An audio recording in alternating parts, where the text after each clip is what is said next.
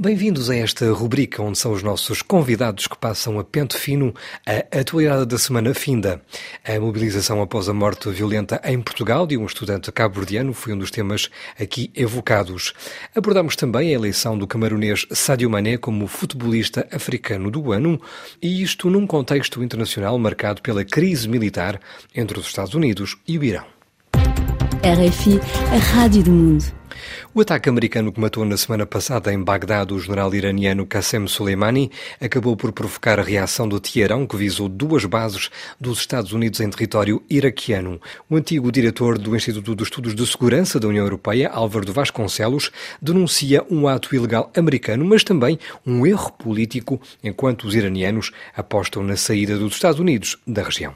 O que será o impacto no Iraque e na região desse ato que é absolutamente ilegal do ponto de vista internacional, mas que é um gravíssimo erro político.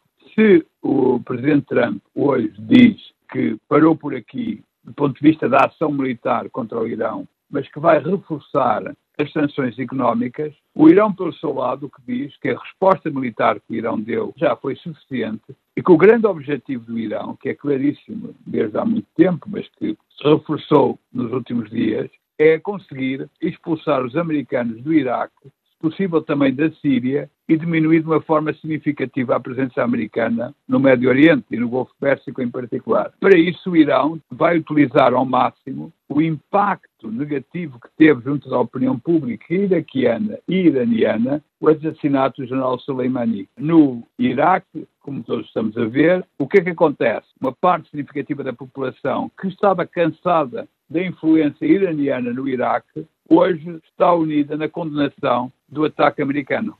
Por seu lado, Ivo Sobral, professor de Relações Internacionais em Abu Dhabi, nos Emirados Árabes Unidos, alega que a retórica iraniana é a mesma desde a Revolução Islâmica, mas com os Estados Unidos agora a adotarem uma metodologia que lembra a forma israelita de eliminar líderes palestinianos.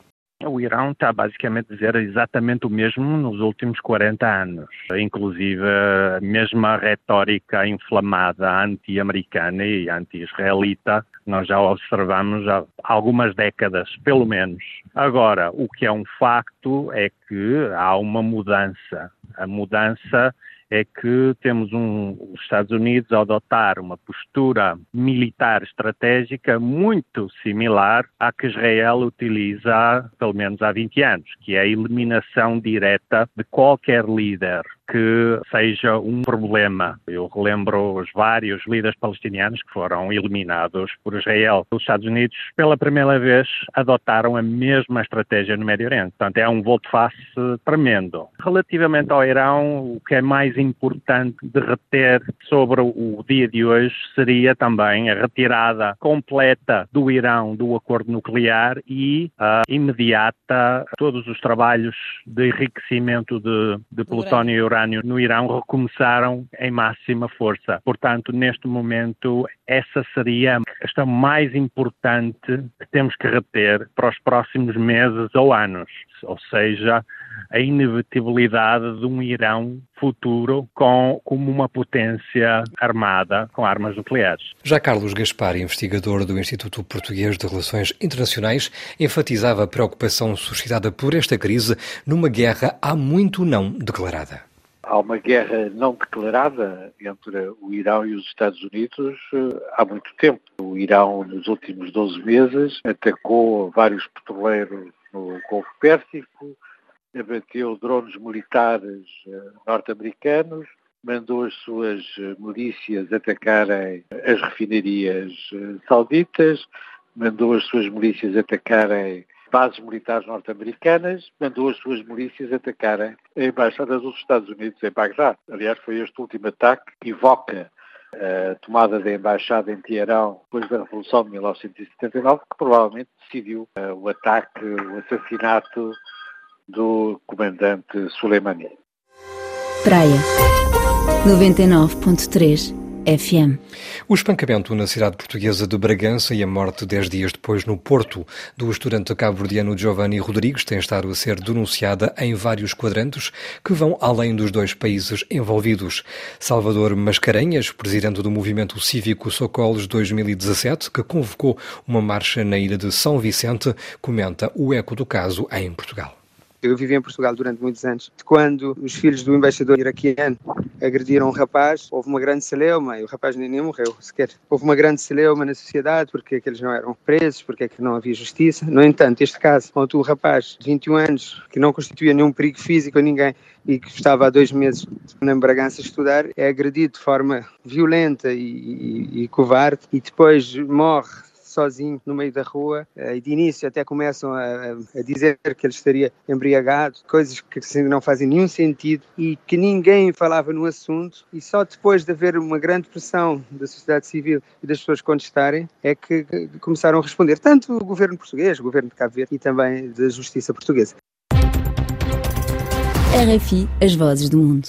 O camaronês Sadio Mané do Liverpool sagrou-se melhor futebolista africano do ano, isto num rol de três favoritos que incluíam o egípcio Mohamed Saleh, também do Liverpool e o argelino Riyad Mahrez do Manchester City. Silvio Capuep, jornalista angolano da Supersport, analisava aqui os trunfos deste rol de futebolistas cimeiros das quatro linhas africanas no único item em que Salah ou Mané podiam ter vantagem sobre o Riyad Mahrez é exatamente o facto dos dois, mais o Aubameyang, terem partilhado a bota de ouro da Liga Inglesa no ano passado como sendo os, os melhores artilheiros. Aliás, este é o único item, o único diferencial entre Salah, Mané e o Mahrez, até porque se olharmos também para as assistências no próprio campeonato inglês, Mahrez esteve melhor do que os dois.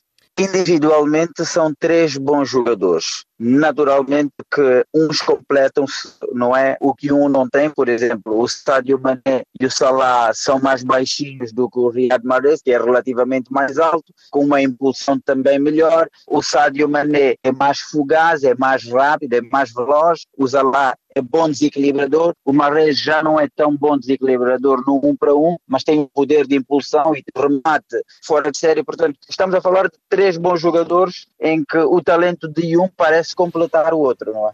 O futebol coloca aqui um ponto final nesta rubrica. Até breve.